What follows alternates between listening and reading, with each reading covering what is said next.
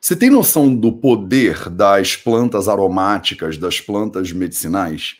Você tem noção de que, dependendo de onde você mora, né, e na verdade, talvez até independendo de onde você mora, você podia ter acesso a essas plantas?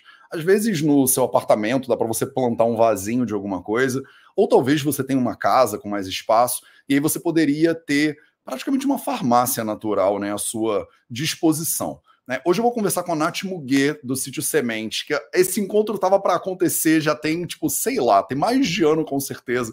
Eu estava comentando com a Nath que eu ouço falar dela o tempo inteiro. Parece todo mundo que eu esbarro me aponta para a Nath. Então a gente estava, esse momento estava esperando para acontecer, né? Então agora ele vai acontecer. Salve, salve família Vida Veda, Projeto 0800 no ar. Projeto 0800, episódio 856 ou 7 por aí. E hoje a gente vai falar sobre como você pode se tratar usando plantas, né? plantas aromáticas, plantas medicinais, e a gente vai trazer algumas plantas que são indispensáveis para você ter de alguma forma na sua casa. E eu vou fazer isso conversando com a Nath, que é uma das pessoas que mais conhece de plantas aromáticas e medicinais do rolê. Então, vamos que vamos. Deixa eu puxar a Nath aqui para essa live e vamos começar. Nath, seja muito bem-vindo ao Projeto 0800. É, se você puder, começa contando um pouquinho quem é você, né? O que, que é o sítio semente, da onde, tipo, você nasceu plantando coisas e você sempre teve o dedo verde, ou teve alguma hora que você se ligou que esse ia ser o seu rolê, sabe? Conta um pouco da tua história para o pessoal se ambientar. E aí, pessoal, tudo bom? Bom dia. É, eu sou Natália, mais conhecida como Nath Miguel. É, eu nasci num apartamento em Belo Horizonte, Minas Gerais, é, sempre tive vontade de, quando eu me imaginava, eu sempre imaginava trabalhando na natureza, fora. E aí eu tive uma oportunidade de conhecer um tema que se chama-se agrofloresta, com 15 anos, e a partir daí mudou minha vida. E eu comecei a plantar reconhecer, eu sinto que é um processo de des, é, é, ecológica novamente, porque muitas vezes a gente não reconhece essas plantas e todas estão aí com várias propriedades, com vários remédios, e muitas vezes a gente não só reconhece e pisa em cima, corta. Então, sinto que meu trabalho foi muito de se transformar essa paisagem novamente uma paisagem habitável, que a gente se reconheça através dessas plantas. E a gente tem um projeto que é em Brasília, que também agora está indo expandindo para a Bahia, que se chama né, Sítio Semente, que a gente faz esses sistemas agroflorestais com focos em plantas medicinais e aromáticas há 18 anos. Então, a gente regenera a natureza né, através das plantas medicinais. A gente começa com algumas ervinhas e no final a gente tem como resultado uma floresta biodiversa, abundante, cheia de medicina. Nossa, que lindo. Como é? Você falou umas palavras que eu quero pausar para a gente abrir, porque não é todo mundo que conhece essa ideia de agrofloresta. É, uhum. E aí tem umas pessoas que podem perguntar: isso é aquele negócio da permacultura? Né? Então, uhum. fala um pouquinho, Nath, sobre o que, que é agrofloresta, o que, que é permacultura e como é que isso é diferente. Por que, que você precisa falar? Por que não é só plantar e fazer agricultura? Tipo, por que, que a gente tem essas palavras todas diferentes? Então, essas palavras, na verdade, são para trazer uma seriedade ao, ao, projeto, eu sinto assim, porque plantar por plantar, a gente pode fazer como se fosse um campo de futebol só de uma planta. E isso Sim. gera um impacto ambiental, né? Por exemplo, um monocultivos, né? Uma cultura só de uma planta de eucalipto, é, de batata, tomate e isso cada vez mais vai degradando o solo, porque a gente só vai usando dos mesmos recursos. E quando a gente se inspira na natureza, como a nossa grande maestra, né, tanto da nossa saúde, mas também da forma como a gente, a gente só está aqui hoje porque a gente passou bilhões de anos se desenvolvendo até se adaptar a esse ambiente. Então, a floresta, né, a natureza, para a gente é a nossa grande professora. Então, a gente olha para a natureza e copia a sua tecnologia através de algumas plantas que a gente quer mais ou menos. E aí entra o tema das plantas medicinais. Porque se a gente quer utilizar as plantas medicinais no momento que a gente já está vulnerável, com uma doença fragilizada, essas plantas elas têm que trazer o máximo da sua potência curativa. E para isso elas precisam de ter saúde. Então, o nosso processo de compreender a saúde começa com a saúde do solo.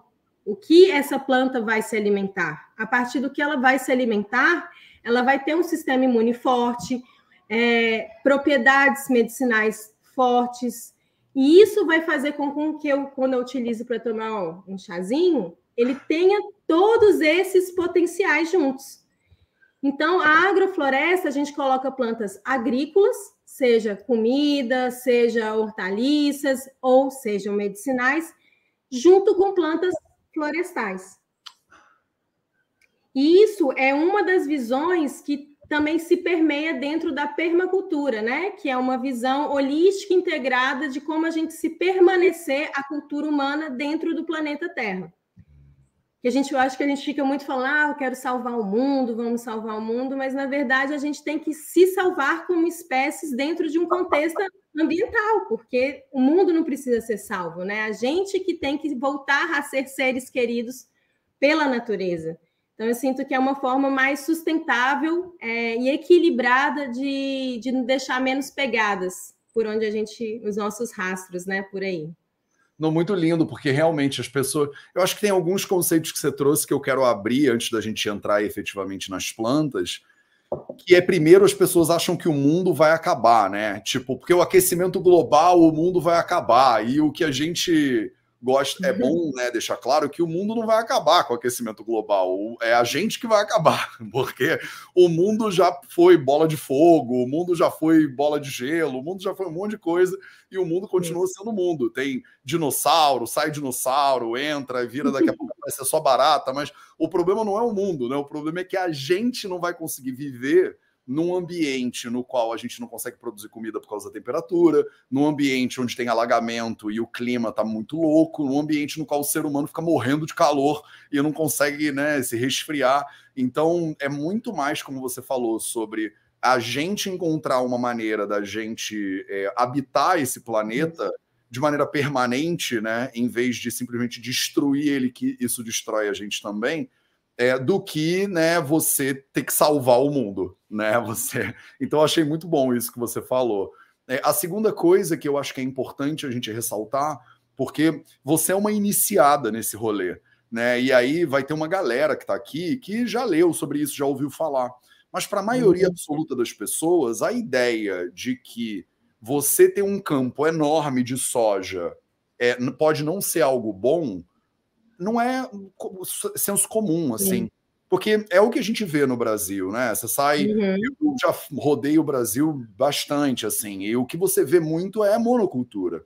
E uhum. você colocou alguns pontos que eu acho importante a gente, pelo menos, dar uma pitada de conhecimento em cima, que é, primeiro, a ideia de que o solo precisa estar tá saudável e bem nutrido uhum. para a planta que o solo produz ter propriedades adequadas, que eu acho que é um negócio que pode parecer que a gente está falando de química avançada, assim, mas também é um lugar comum. É tipo, é como a ideia uhum. de é, o que eu boto no meu corpo vai contribuir para a saúde ou para a doença do meu corpo, que é uma ideia básica, mas que é revolucionária.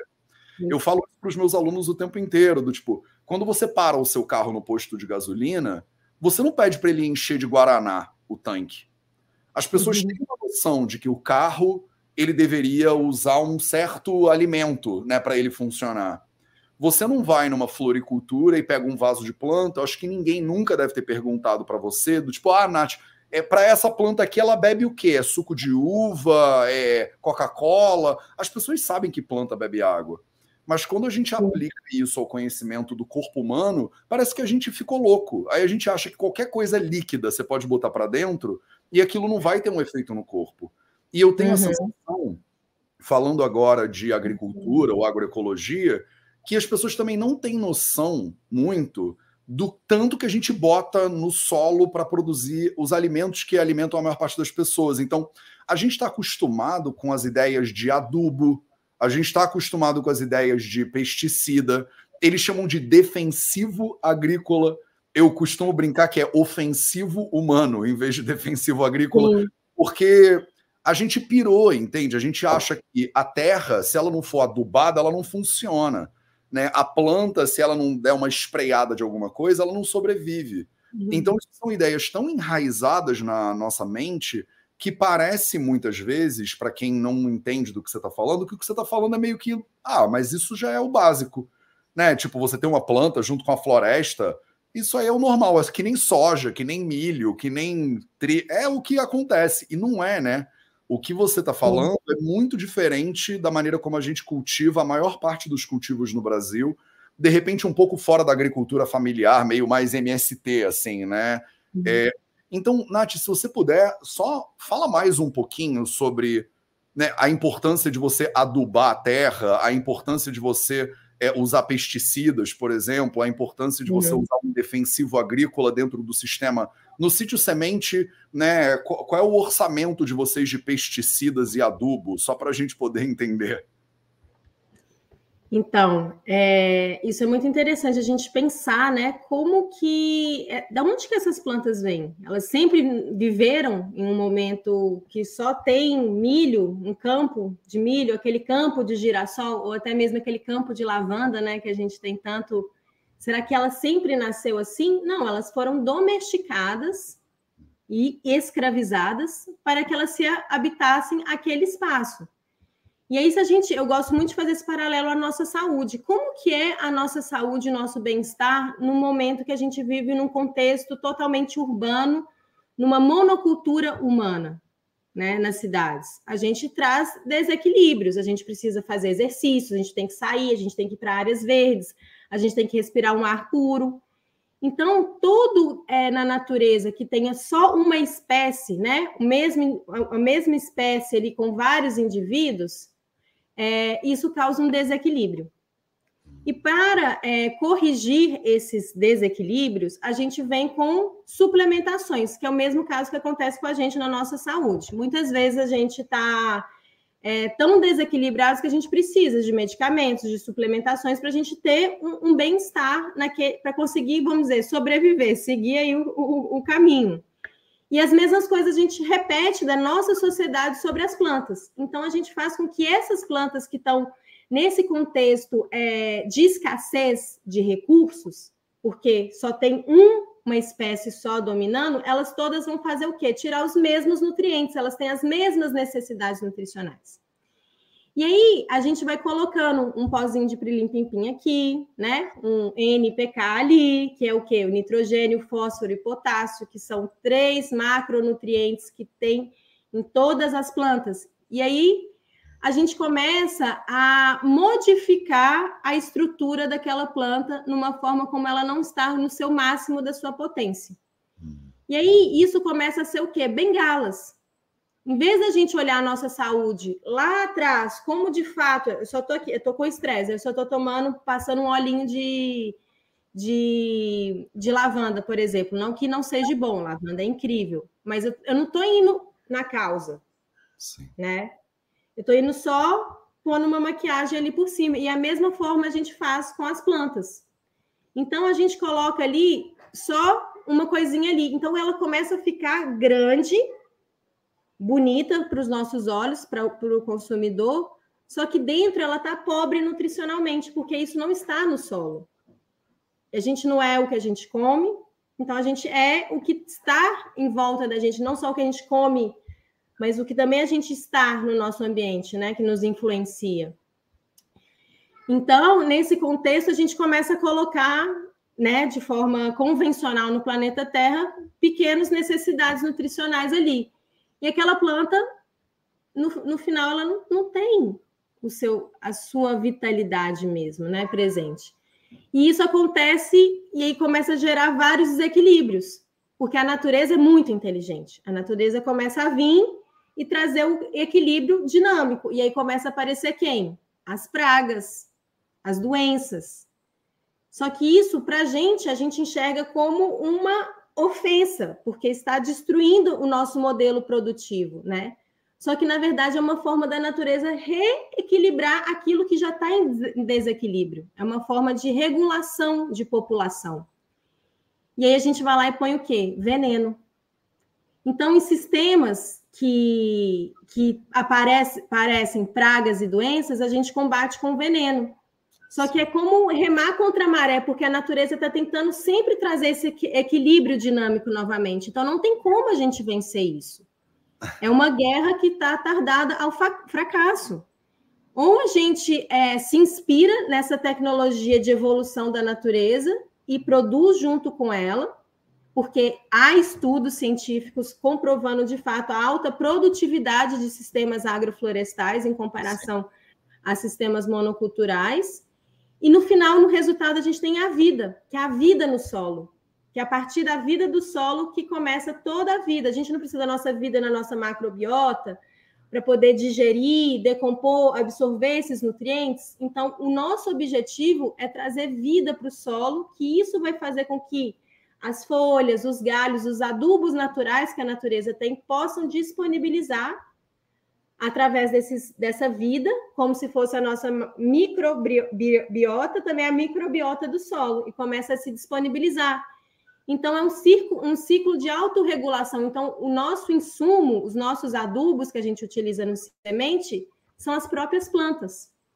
E aí que eu acho que o reino vegetal é incrível, porque é, é, é um reino né, que, que tem um espelhamento do que está acontecendo em volta. E elas são muito inteligentes. A gente acha que uma planta não é inteligente só porque ela não fala, não anda, está parada ali, né? Mas, na verdade, são, é uma alta tecnologia de ponta mesmo, avançada. Imagina para pegar uma energia externa, que é o sol, e se transformar em matéria. Isso é, para mim, uma das maiores tecnologias que existe no mundo. Então, vamos inspirar nessas tecnologias, né? Para a gente conseguir ter uma produtividade para o nosso bem-estar, mas para todo o sistema planeta Terra que a gente vive, né? Uma visão muito holística, mas ao mesmo tempo muito micro. Então, é uma macro e micro o tempo inteiro ali para a gente entender e se situar quem eu sou, aonde eu estou e para onde que eu vou, né? Não, isso é maravilhoso porque na nutrição, né, eu acho que a nossa perspectiva é muito similar, né? Quando você fala de macronutrientes, né? Que seriam aí o, o, o, fosfato e tal, né? A gente fala de carboidrato, proteína e tudo mais. Isso. E tem muitas pessoas que acham: olha, eu tô com uma dieta totalmente equilibrada nos meus macros. E ela pode estar equilibrada nos macros e deficiente nos micros. Isso. Tipo, todos os minerais, as vitaminas que você também precisa para o seu corpo funcionar. Então é lindo ver, né, como é, o reino vegetal que você está falando também, ele não é diferente do que a gente tem na nossa realidade como seres humanos. Você falou da macrobiota e tudo mais. E é interessante, né, pensar de maneira complexa sobre as plantas também, né? Que de repente, se você, assim como um ser humano, né, se você me colocar do lado de um ser humano que eu não vou muito com a cara, de repente a gente não vai eu, eu, não vou performar bem, eu não vou conseguir trabalhar, eu vou estar aqui fazendo a live, tem um ser humano aqui parado me olhando. Imagina repente... uma monocultura de Mateus, só Mateus em volta de você o tempo inteiro. Isso. Nenhum Mateus ia ficar nessa monocultura, todos iam querer fugir, só a não ser que eles fossem plantados no chão mesmo, sabe? Então, e, e, mas é, é, lindo, né, pensar nisso, né? Tipo, realmente ter um milhão de Mateus um do lado do outro, todos fazendo live ao mesmo tempo, que horror né? Que seria isso. Agora, se tem pluralidade, tem diversidade, isso, isso já é um passo mais interessante na direção de saúde. Só que é, uma dúvida que eu fiquei que eu quero te ouvir. É, da mesma forma que seres humanos e é, outros sistemas tem plantas também que não vão muito com a cara uma das outras, tipo que se você colocar uma grudada na outra, é, é, elas se prejudicam, do tipo elas se o santo não bate, alguma coisa assim? então, a gente, né, dentro dessa visão, a gente tenta trazer que as plantas têm funções complementares ou cumprem as mesmas funções. Legal. Então, por exemplo, igual você falou, você está num ambiente que tem vários Mateus cumprindo as, as, mesmas funções, com as mesmas habilidades, com os mesmos talentos, você não se sente confortável ali, você se retira do sistema. E a mesma coisa que a gente enxerga para essa questão dessas plantas. Então, tem plantas que elas a gente enxerga através do tempo, tem ciclos de vida, né? Vamos dizer, tem mosca vive 45 dias, baleia vive mais de 100 anos. A mesma coisa com as plantas. Manjericão vive aí uns dois meses, dependendo do manjericão. Tem manjericão que vive um pouco mais, como a tulsi. E aí, cada planta tem um tempo, um ciclo de vida. A gente tem que entender isso. Para a gente entender, a gente precisa observar e interagir, plantar ela ou ir nos seus ambientes de origem, porque nos seus ambientes de origem não existe monocultura de tulsi. Ela está dentro de uma floresta onde que ela está cumprindo o seu papel e sua função. Então, a primeira forma da gente observar se as plantas elas se dão bem ou não é entendendo esse tempo de vida.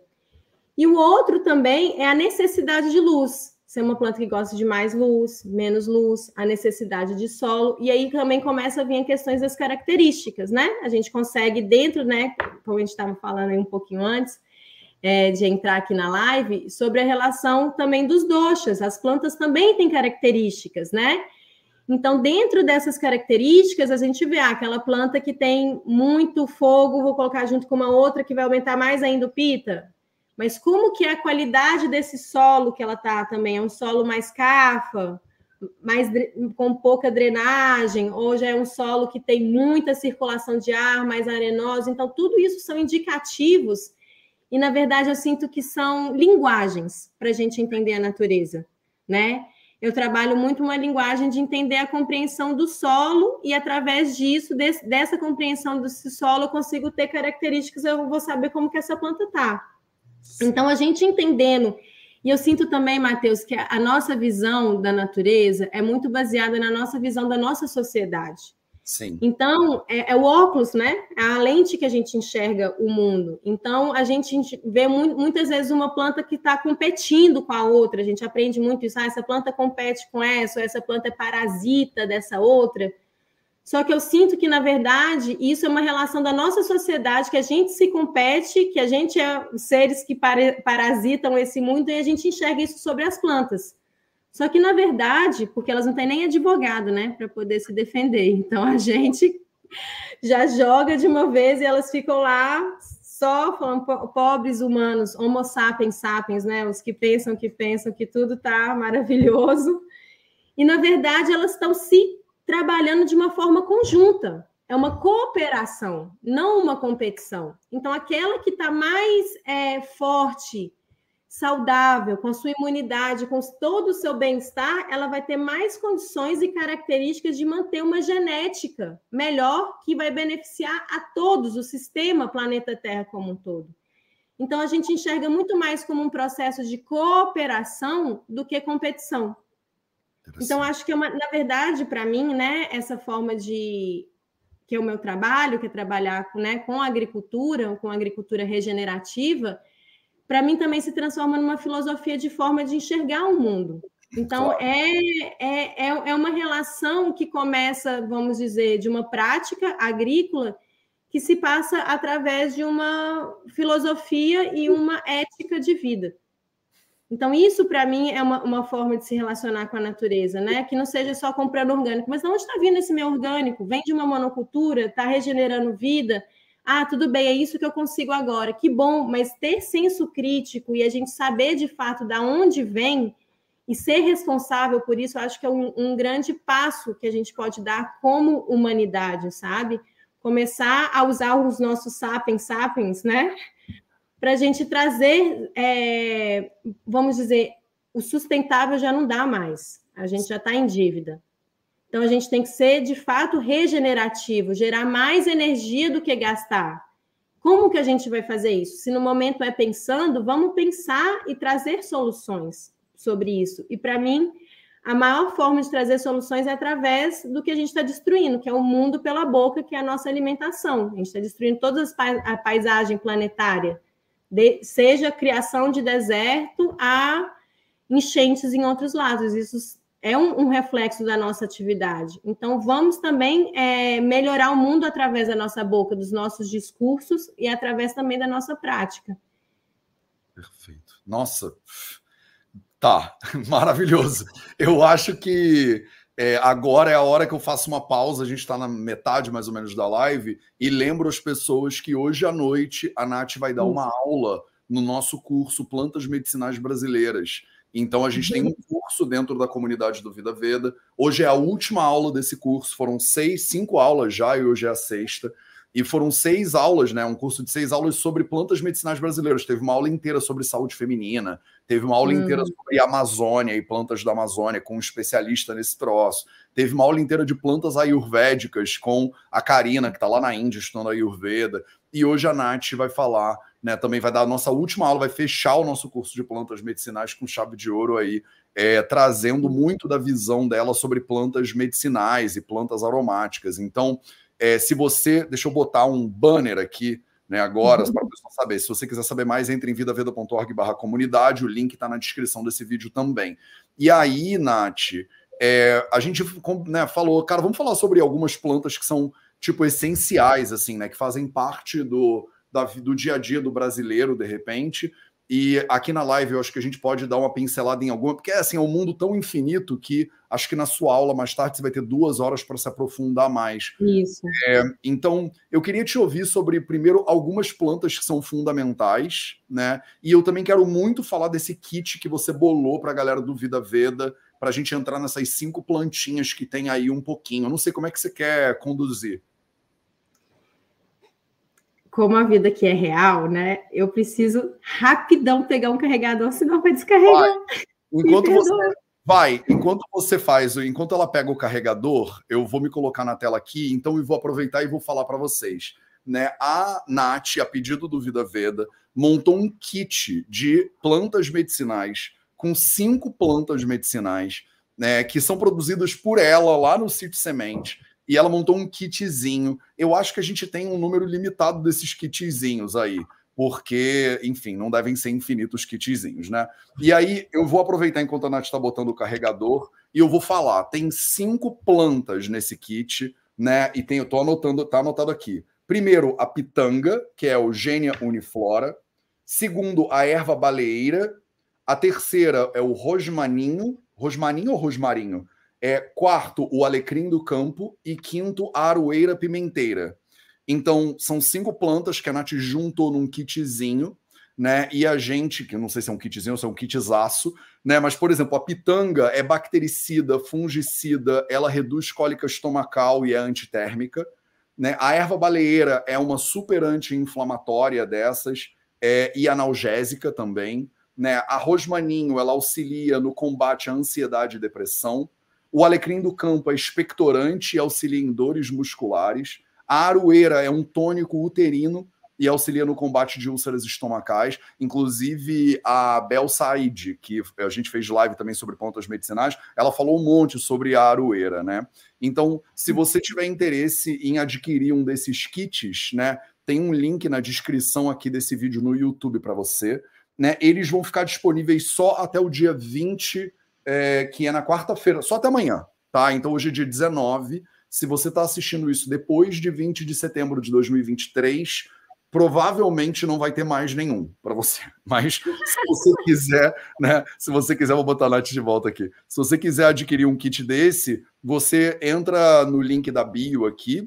Né, você também pode entrar lá no arroba sítio.semente, mandar um DM, é, ou mandar um WhatsApp para a Nath. A gente dá um jeito nesse negócio mas é só até amanhã, quarta-feira, 11h59 da noite. Tá? Se você mandar mensagem para a gente na sexta, provavelmente isso já não vai mais estar acontecendo. Então, só porque o pessoal vai assistir isso aqui depois e vai mandar Sim. mensagem, ô Matheus. Então, quem está ao vivo é, se beneficia de certa forma né, do rolê. Então, Nath, agora com o carregador, é, eu meio que já falei do kit. Eu falei para onde a gente vai, aí você foi pegar o negócio, eu aproveitei e já falei, porque eu achei muito linda essa ideia, né? E a gente, hum. inclusive, é, é, presenteou, acho que nove pessoas do VV que se inscreveram no curso de plantas medicinais com nove kits desses que você bolou. E aí a gente depois pensou, pô, em vez de fazer só nove, vamos fazer isso e oferecer para as pessoas também, né? É, então, tanto as pessoas que estão no curso hoje à noite vão ter a oportunidade de comprar um kit desses, quanto as pessoas que estão aqui no YouTube, no Instagram e que quiserem, mandem uma mensagem lá para a Nath. O link está na descrição aqui desse vídeo no YouTube para vocês. Beleza? As pessoas estão perguntando, Nath, nesse kit é, são sementes, ervas secas, uhum. são potinhos? Como é que é esse negócio? Só para a pessoa saber um pouquinho melhor. É, então, são ervas secas, né? Que, assim, antes disso, acho que antes a gente fala, ah, é super um, um, kit e tal, assim, e é escasso, porque essa ideia da escassez, na verdade, a natureza é muito abundante. Só que como é, é um, um a, a ideia é trazer de fato a compreensão do máximo da potencialidade que as plantas medicinais podem trazer para a gente. Porque muitas vezes a gente acha que é placebo. Mas não é Sim. é que é placebo, é porque de fato aquela planta não tem as características que ela pode trazer de medicina. Então, é, pensando nisso, a natureza tem um recurso limitado. E a gente também tem esse recurso limitado a partir do momento que a gente trabalha dentro dessa lógica. Então, é, eu não vou fazer um monocultivo de erva baleeira, né? Então, eu tenho uma erva baleeira cultivada respeitosamente dentro da floresta. E para que isso aconteça, eu consigo também fazer um beneficiamento dessas plantas. E essa época do ano, a gente está no melhor momento de beneficiar as plantas, que é o momento de seca. Então, a gente consegue manter as propriedades integrais daquelas plantas, porque no processo de secagem, a gente só quer perder água, a gente não quer aumentar a temperatura. E isso faz com que vai degradando várias moléculas ali dentro. Então, o processo também de secagem é muito importante, assim como de plantio, assim como de colheita, né? Não tem um processo mais importante que o outro. O ciclo todo produtivo é muito importante. Então, esse limite é para, de fato, a gente não come alimentos frescos, a gente deveria receber as nossas medicinas frescas. Então, a gente tem um limite de pessoas que podem receber isso fresco. Então, eu sinto que é uma oportunidade das pessoas, de fato, entenderem que a gente não precisa de quilos de uma planta para chegar no resultado.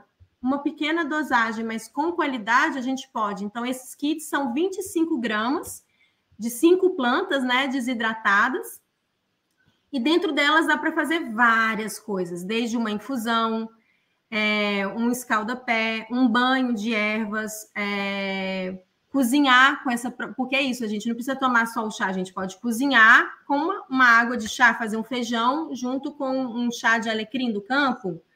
É, existem várias formas a gente, e eu sinto que a erva seca é um dos melhores é, potenciais, porque a gente tem a planta integral, é um fitocomplexo ali presente, né? O óleo essencial é muito interessante, mas a gente está trabalhando com a parte aromática. Então, é, esse kit, ele traz de fato a floresta para dentro de casa. Nossa, acho que você zerou, né? Você zerou nessa fala. Então, eu vou botar o link agora no, no chat também, para as pessoas que quiserem. É, tem um bit.lyzinho nosso, bit.ly barra kit ervas brasileiras. Tá na descrição desse vídeo no YouTube também para vocês, tá? É, eu vou botar também nos stories do Insta assim que a gente acabar. Então, para a galera que prefere o Instagram, isso vai estar tá nos stories também. Então, é, eu falei um pouquinho dessas cinco plantas que estão dentro Sim. desse kit, e lá dentro da comunidade, inclusive, a gente teve um curso já no primeiro semestre que são as cinco preparações medicinais do Ayurveda. Então, as uhum. pessoas que entrarem para assistir a tua aula hoje, elas também vão ter acesso a esse outro curso, né? De preparações medicinais ayurvédicas, a gente chama de Panchakashaya Kalpana em sânscrito. Então, como é que faz um chá de acordo com a Ayurveda, como é que faz um, hum. uma pasta, como é que você faz uma decocção. Então, tem tudo lá também. Quer dizer, tem um dentro da comunidade do VV, tem basicamente todos os cursos que você precisa para pegar essas plantas e transformar elas em basicamente no que você quiser, como a Nath falou, né? Uns caldapés até você fazer feijão. Então, fala um pouquinho, Nath, dessas plantas que você acha que as pessoas precisam é, ter acesso e como é que dá para fazer isso dentro de casa? Tipo assim, se eu, uhum. eu moro no meio do mato que nem você, mas não é todo mundo que tem essa oportunidade. Uhum. Essa pessoa mora num apartamento no Rio de Janeiro, sei lá, e ela só tem uma varanda, né? Ou uma, uma, uma janela, né? É, tem saída para isso ou todo mundo tem que fugir para o campo, Nath? Então, é, eu acho muito importante da gente entender que dentro também da cidade tem vida. Tem a vida querendo pulsar e querendo vir. Então, a gente tem contatos muitas vezes com várias plantas que a gente ignora. Totalmente ignora, pisa em cima, faz xixi, tudo. Só que aquilo dali são plantas medicinais.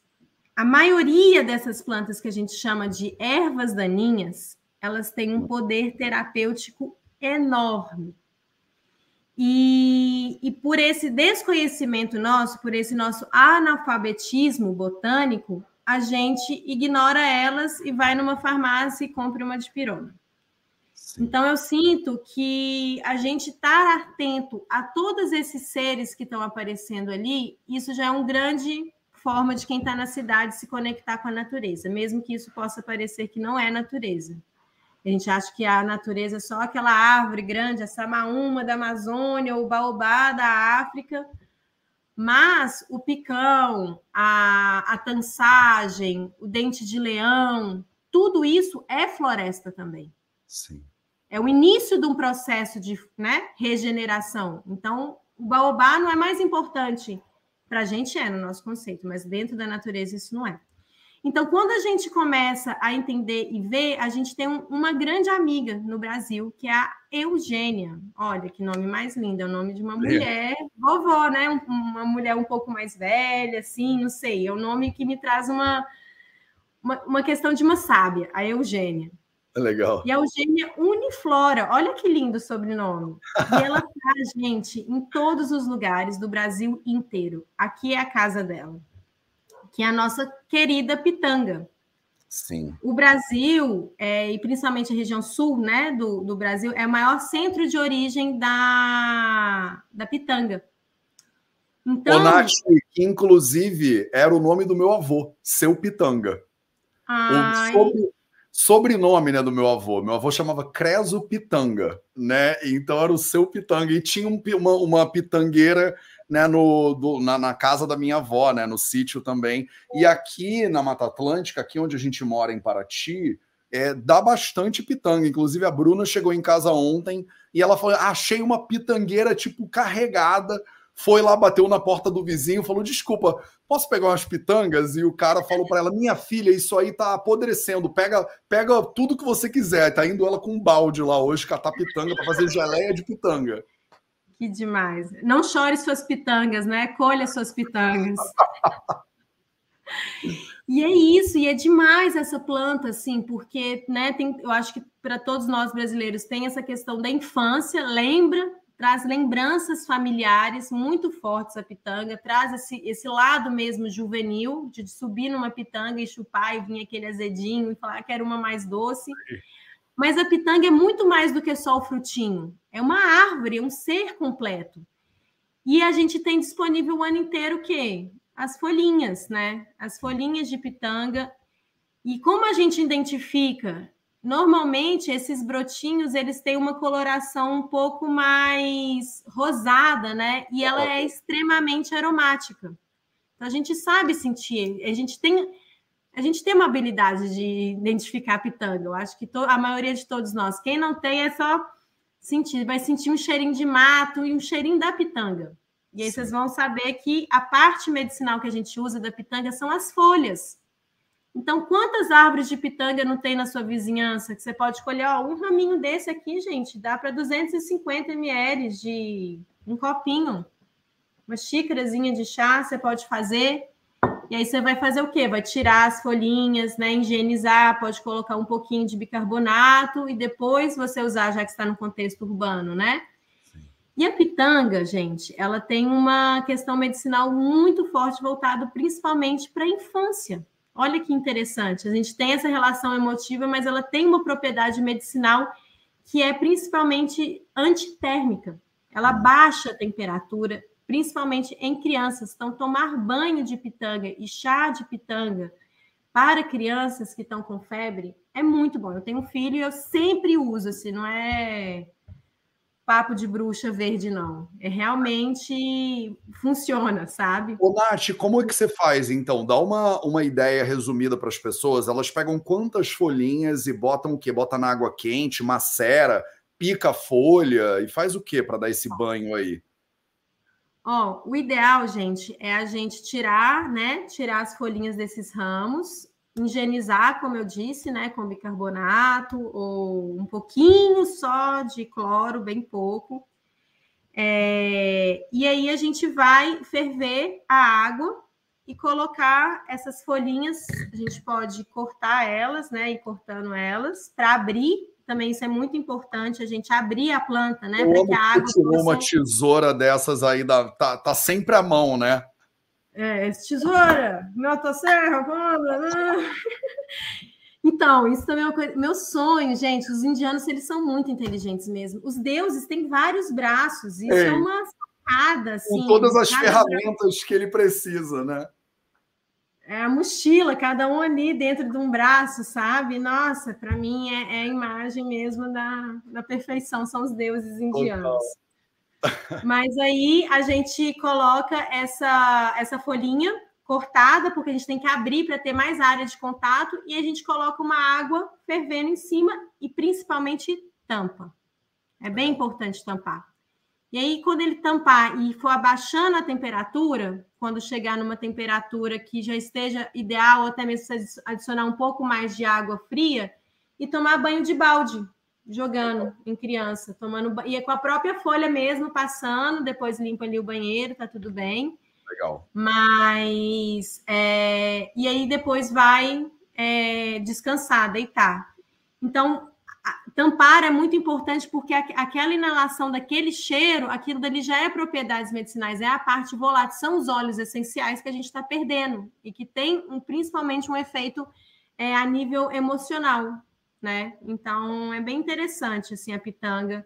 Ela também ajuda muito na questão gástrica, é uma planta que ajuda em úlceras gástricas, então quem tem é, é, inflamação, né, gastrites em gerais, é uma planta muito, muito interessante nesse contexto e está aí super disponível o tempo inteiro para gente, com seus frutos maravilhosos. Que lindo. Suas medicinas. Não, é muito bom de assunto.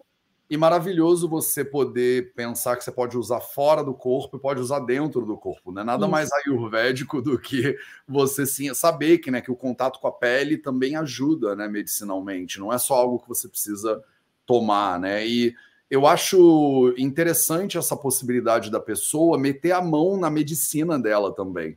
Porque a gente está acostumado com medicina ser um troço que é higienizado dentro de um tablet que você aperta, tira o troço e engole. Mas você poder colher, picar, macerar, né? No Ayurveda a gente usa muito macerado, né? Para uhum. abrir a planta, como você falou. E aí botar água quente, ver aquilo ali depurar, e aí depois usar aquilo no corpo é, você tem todo um ritual, né? Na verdade, você está bem integrado com o processo. É como a qualidade da digestão, como ela fica melhor quando a pessoa sente o cheiro da comida, bota a mão na comida, quando ela para e agradece um pouco, do que quando ela come olhando para a televisão e para o celular sem nem saber o que ela está botando para dentro do corpo. Então, é, quanto mais consciência, né, e, e quanto mais você está envolvido no processo, o que deveria ser óbvio também, né? mais você acaba se beneficiando do, desse mesmo processo. E eu acho que isso é uma, um problema também hoje em dia, né? A gente precisa pausar para poder fazer uhum. essas coisas. E dificilmente né, a pessoa fala, cara, Nath, eu tenho três minutos, eu não vou conseguir fazer isso tudo, então eu prefiro dar uma, sei lá, um paracetamol para o meu filho e pronto, né? Sim. Dá trabalho, né, Nath, esse troço. O que, que você o que, que você fala, por exemplo? Qual é a sua opinião quando a pessoa vira e fala assim: Nath, eu não tenho tempo, né, para colher a minha própria pitanga, né? Eu não, eu, eu, prefiro ficar chorando minhas pitangas do que colhendo minhas pitangas. Eu acho que é questão de prioridade. Quando a gente, o tempo, o tempo existe, ele é igual e passa, e sim as nossas prioridades que a gente dá aquilo. Mas, por exemplo, eu sinto que as plantas elas têm uma habilidade que se a gente todo dia se dedica a cuidar delas, seja dois minutos rigando, a gente começa a, a desacelerar também junto desse processo, porque o nosso ritmo de vida ele vai de um jeito e a natureza está indo por um outro. Sim. Então, quando a gente encontra com a natureza, a gente começa a regular também os nossos ritmos internos. E isso é saúde. Você não tem, você não tem tempo para cuidar da sua saúde, mas você tem tempo de ir no médico falar que você está doente, né? Então, eu acho que é uma lógica que a gente fica muito ali pensando no final, tomando a pílula, do que da prevenção.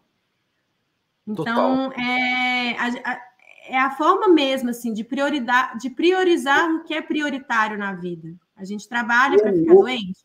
Não, e é louco que... como a gente normaliza pagar mil reais por mês de plano de saúde. Isso mas acha caro comprar um ingrediente melhor, né? Eu, eu tenho, conheço muita gente que fala: não, Matheus, mas esse negócio aí tá muito caro, o orgânico tá muito caro. Aí eu falo, mas você, quanto você paga de, a mil ou de Unimed? Ah, não, essa eu tenho o melhor plano. Né? Tipo, no plano de doença, a pessoa investe pra caramba, mas às vezes na própria saúde, como você falou, a gente não vê o valor. Né? É difícil Sim. você pensar que, que né, eu vou gastar dinheiro com chá, é, Coca-Cola é mais barato. E aí você faz escolhas que vão emburacando você cada vez mais, né? É cada vez mais doença, é cada vez mais problema. E a gente não se responsabiliza pela nossa própria saúde, a gente terceiriza para o médico. E a gente não entende que a nossa importância da nossa saúde é ser é ter autorresponsabilidade. Esse, para mim, é o verdadeiro empoderamento e revolução que nós podemos fazer como sociedade. É, de fato, tomar as nossas saúdes nas nossas próprias mãos e fazer escolhas. O dia inteiro a gente faz escolhas. E ter essas escolhas com a consciência traz um, um processo de autoobservação. A gente está tão num fluxo contínuo da vida que a gente não se observa. Como que eu estou respirando hoje? Eu, não, nem respirei hoje, foi tão corrido que eu nem respirei. Como assim você respirou? Você respirou, mas como você respirou? Né? Então, eu acho que a natureza, esse espelhamento que eu trouxe do reino vegetal, eles é, é, é muito incrível, porque traz uhum. essa observação para si, né? E uma coisa que eu gosto muito de, de trazer assim, para os meus alunos é esse laboratório interno que a gente tem. Nós temos um laboratório altamente sofisticado, com tecnologia que a NASA ainda nem descobriu, de ponta transcendental, e a gente vai e terceiriza novamente as nossas análises. Como que eu estou sentindo o meu gosto? Como que está a minha pós-digestão? Né? Como que está a minha relação olfativa? Como que está a minha pele? Como que está esse toque? Tudo isso são análises que a gente tem e que a gente ignora, porque a gente não acha que isso é tecnológico. Gente, a gente, nossos ancestrais, ancestrais lá, os Neanderthals, se desenvolveram, passaram altos perrengues para a gente chegar aqui com essas habilidades e a gente não valorizar isso. Passaram altos perrengues, inclusive. Não, maravilhoso, Nath. É, bom, falamos um bocado da pitanga. Que Isso, outra planta você quer trazer para a roda hoje que a gente a gente tem mais tipo uns oito minutos de live. A gente podia ficar aqui o dia inteiro, eu acho, né, falando. Podia. Ai, demais. E outra também que a gente tem, que agora ela já deu uma murchadinha aqui. Uhum. Essa aqui é uma queridinha minha e da minha grande amiga da Belsade, que vocês aí conheceram. Sim. É a aroeira pimenteira. A pimenta rosa, né? Que a gente conhece muito nos, nas misturas das pimentinhas, das pimentas pretas ali, branca, verde, e vai uma, uma árvore ali de quebrada. Essas pimentas, tudo é um cipózinho, é a mesma pimenta preta, pimenta verde, pimenta branca, é tudo é a mesma planta, só que é um com casca, colhe ela mais madura ou ela verde, e aí colocaram uma árvorezinha junto, brasileira, no meio da, das pimentas indianas, né? Uhum. É, e na verdade não é uma pimenta, é um fruto de uma árvorezinha que a gente encontra ela em toda a restinga, em toda a praia do Brasil. A gente tem ela e algumas áreas também dentro do Brasil. Ela também aparece. Então, a aroeira pimenteira, gente, ela eu poderia ficar aqui agora cinco horas falando dela, porque é um. A Bel também. A Bel é a doida da aroeira, cara. Ela não é, ela não é essa planta. É a minha best, porque sei, é o meu crush. Ela fica louca com a aroeira. Porque é isso, gente. É, ela tá aí. E para mim, que te, tento observar cada vez mais essa questão da regeneração, ela é uma planta da resistência. Ela é da luta, ela é militante, é feminista, é para frente. Porque ela está em, em áreas de muito impacto, de muito. Então, ela é uma planta que ela precisou desenvolver características de resiliência. Então, ela é uma planta que ajuda muito em pessoas que estão em momentos vulneráveis da vida. E a gente está passando, a gente está em tempo inteiro vulnerável, né? Pela forma da vida que a gente se colocou. Então, ela é um, tônico do sistema imunológico também, não só do sistema uterino, mas ela tem esse poder da resistência. Então, ela tem um. Imagina, o seu fruto é doce, perfumoso, delicado, né? E além só do fruto da aroeira, porque muitas vezes a gente consegue identificar ela quando ela está com frutinho. Mas ela, as folhas dela também são medicinais, as cascas delas também são medicinais. Então, ela é uma planta que ela é de fato uma farmácia nela inteira.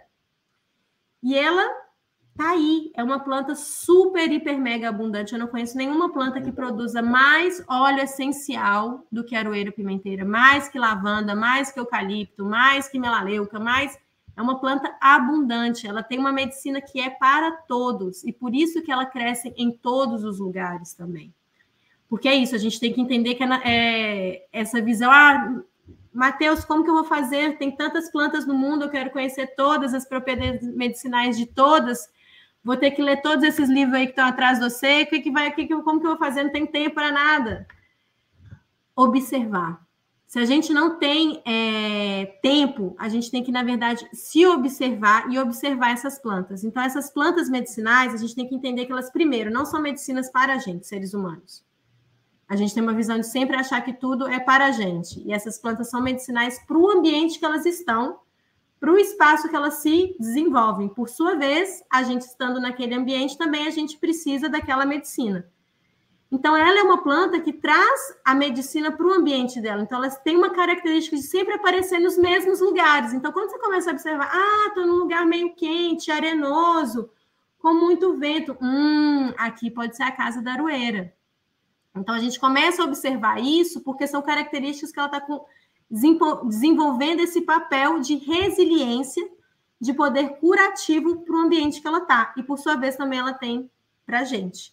Então, gente, aroeira pimenteira, mesmo se você não estiver perto de um lugar, né, que a gente está falando como quente, com área de restinga perto de praia, você pode ter a oportunidade no mercado e utilizar. E provavelmente essas aroeiras, elas vêm de sistemas de extrativismo. Algumas poucas são plantadas porque ela é isso, elas são nativas. Então, se a gente é, dá prioridade às plantas que são nativas, então quer dizer que elas já são mais resistentes àquele ambiente e, por sua vez, não precisa de agrotóxicos, pesticidas, monocultivos. Então, também entender, por isso que essa aula de hoje à noite é muito importante, porque a gente vai entender quais as plantas que a gente tem, que a gente não precisa gastar dinheiro, que a gente só precisa reconhecer elas e elas são brasileiras, assim como a gente, elas se adaptaram ao nosso mesmo tipo de solo, aos nossos mesmos tipos de território, território físico e território corpo.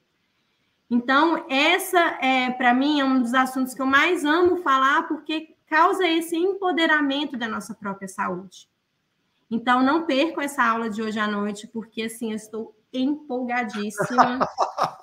eu vou tentar falar várias plantas em duas horas e eu vou me empolgar mais ainda. Legal. Mas... Você e a Bel são muito, tipo, irmãs mesmo, não tem jeito. e aí é isso, eu acho que a gente entender, identificar, mesmo não conhecendo essa planta, quais vão ser as habilidades que eu vou olhar para aquela planta e reconhecê-la como um potencial de uso medicinal. Perfeito. Acho que esse é o meu papel principal, assim, hoje, muito mais do que trazer só, talvez, cada, cada planta específica, porque isso a gente pode entrar no Google, olhar em livro, mas como a gente reconhece, nos reconhecemos também dentro desse processo, né? Não, total, Nath, uma hora não dá, é muito pouco. Eu acho que Primeiro de tudo, eu quero ir fazer um curso contigo para ontem. Eu assim, também né? quero. Eu tô, eu tô nesse... A gente tem que organizar alguma coisa, chamar uma galera e fazer tipo Ayurveda e, e, e sei lá, agrofloresta num final de semana ou uma semana, alguma loucura dessa. Eu vou te mandar uma mensagem para alguma loucura dessas. E aí, vocês que estão aqui com a gente agora, se você quiser assistir a aula que vai rolar hoje, 19 de setembro, né, terça-feira, de 7 às 9 da noite, com a Nath, sobre essas plantas medicinais e aromáticas. Né, entra para a comunidade do Vida Veda e assiste hoje mesmo. E se você quiser adquirir esse kit que a Nath fez especialmente aqui para a galera do Vida Veda, o link está na descrição desse vídeo aqui no YouTube. E eu vou fazer uns stories daqui a dois minutos e aí eu boto o link lá também. Nath, obrigado pelo teu carinho, pelo teu trabalho, por tudo que você faz. A gente se vê de novo hoje às sete, vou estar lá na tua aula né? E, e aí a gente se aprofunda mais. Para quem quiser conhecer mais do seu trabalho, a boa é entrar no Instagram do Sítio Semente ou tem algum outro lugar que é melhor? Isso, tem o Instagram do sítio, tem o site também do Sítio Semente. É, a gente faz parte de um movimento internacional que se chama Agricultura Sintrópica, que depois eu posso trazer mais, que é um aprofundamento da agrofloresta. Então, também fica o convite para quem quiser saber mais sobre agricultura sintrópica. E também tem o meu Insta pessoal, que é a Nath Muguete. Tudo juntinho e misturado. Vamos botar esses links todos na descrição desse vídeo no YouTube e você pode achar no arroba sítio.semente lá no Instagram. Obrigado pela presença de todo mundo. Esse foi o 0800 episódio 856 ou alguma coisa assim. É, um beijo para vocês e a gente se vê hoje à noite, sete da noite, na aula da Nath. Beijo para todo mundo. Beijo, Nath. Até a próxima. Tchau, tchau. Tchau, tchau.